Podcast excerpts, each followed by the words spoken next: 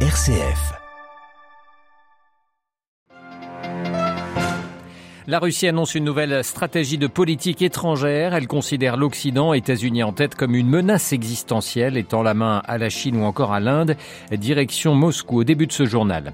La Corée du Sud poursuit, elle, ses exercices militaires avec les États-Unis. Notre correspondant à Séoul a assisté à une simulation de débarquement en Corée du Nord. À la une de ce journal également, l'adhésion de la Grande-Bretagne à un traité de libre-échange dans le Pacifique.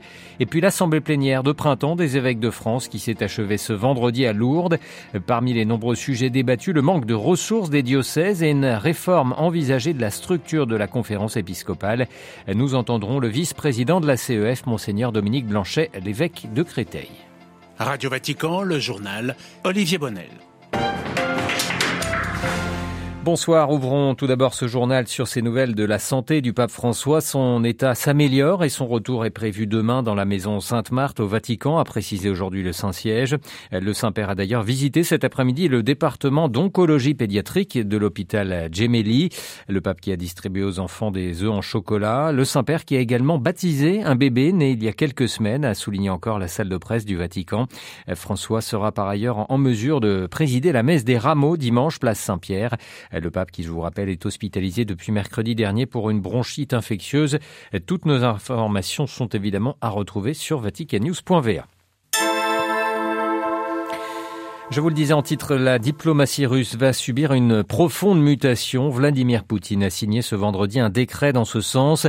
Il s'agit désormais pour Moscou d'intégrer dans ses relations avec le monde extérieur les bouleversements intervenus dans l'ordre international depuis le début de sa guerre en Ukraine et l'élargissement de la liste des pays dits inamicaux. Les précisions de notre correspondant à Moscou, Jean-Didier Revoin.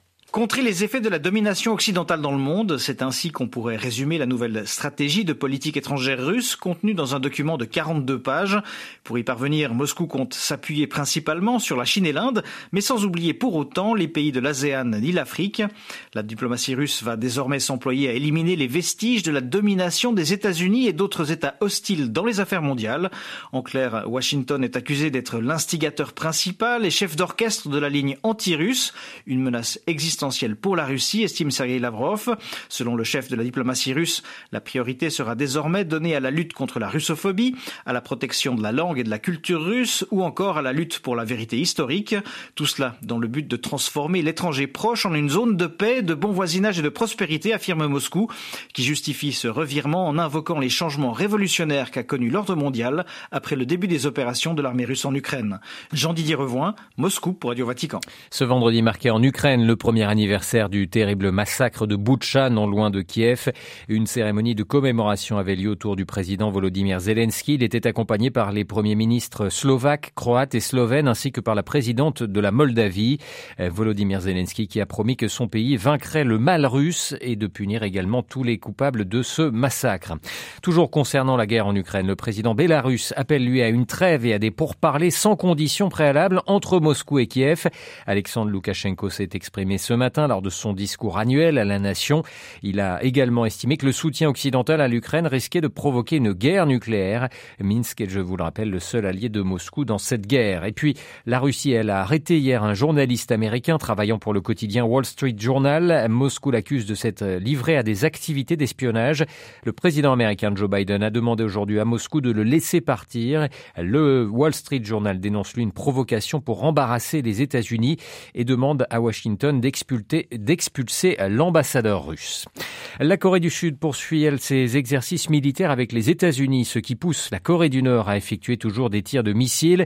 Pyongyang considère que ses voisins du Sud et les Américains préparent une invasion de son territoire. Séoul et Washington assurent que ces exercices sont défensifs. Notre correspondant en Corée du Sud, Jean Labruyère, a pu assister à à une simulation d'un débarquement sur les côtes nord-coréennes. Cachés derrière la brume, cinq navires amphibies attendent le coup d'envoi des opérations. Le passage des avions de chasse donne le signal. Soudain s'approche à grande vitesse 50 véhicules des forces armées coréennes.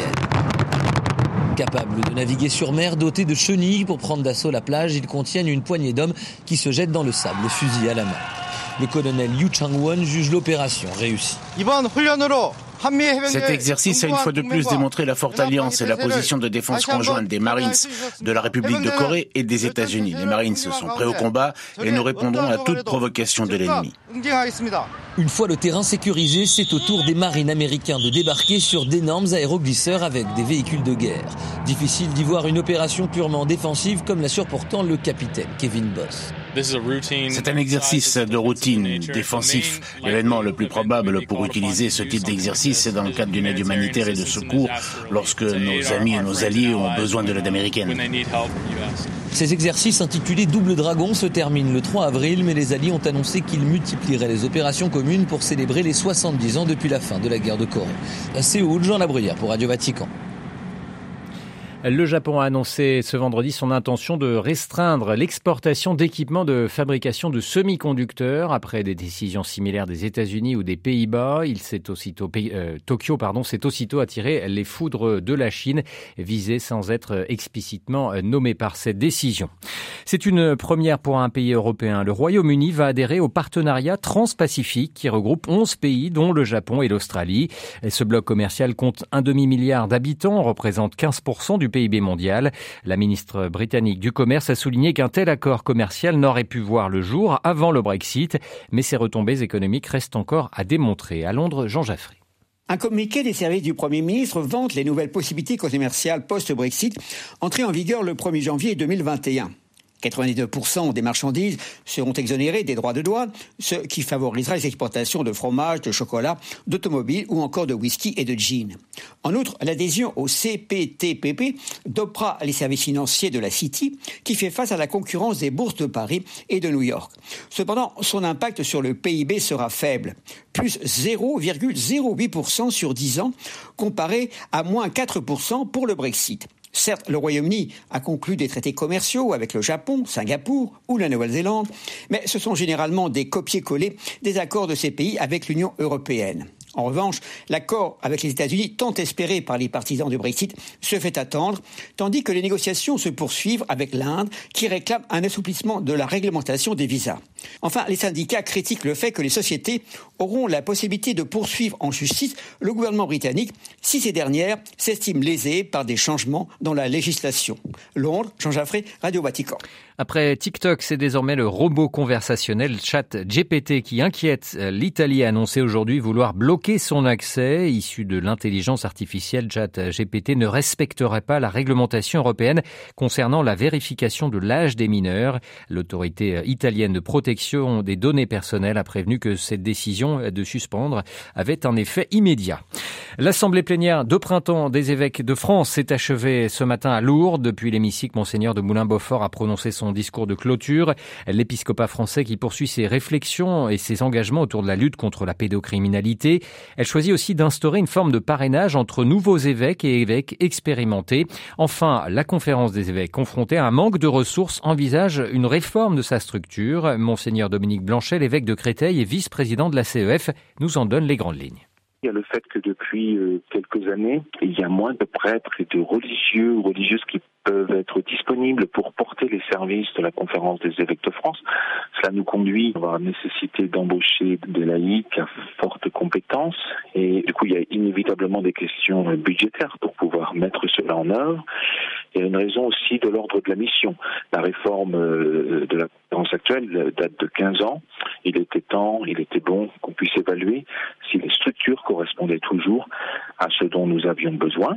Donc nous avons pris des décisions à minima. Peut-être la plus importante pour cette heure, c'est d'avoir proposé, parce que vous savez que ces réformes ne seront euh, actées que sans approbation romaine. Une des décisions est d'avoir changé le conseil permanent en l'élargissant et qu'il y ait un évêque de chaque province dans le conseil permanent, de façon à articuler vraiment toutes les provinces au chantier de la conférence des évêques de France, et puis aussi d'avoir rassemblé différents services de la conférence dans trois pôles missionnaires et puis trois pôles techniques support. Ça va nous permettre un fonctionnement de la conférence des évêques un peu plus fluide. Voilà, monseigneur euh, Blanchet, le vice-président de la CEF, interrogé par Adélaïde Patrignani. L'intégralité de cette interview est disponible sur notre site vaticanews.va. Sachez que les évêques français ont par ailleurs approuvé l'ouverture de la cause en vue de la béatification du cardinal Henri de Lubac. Le jésuite fut l'un des théologiens majeurs du XXe siècle.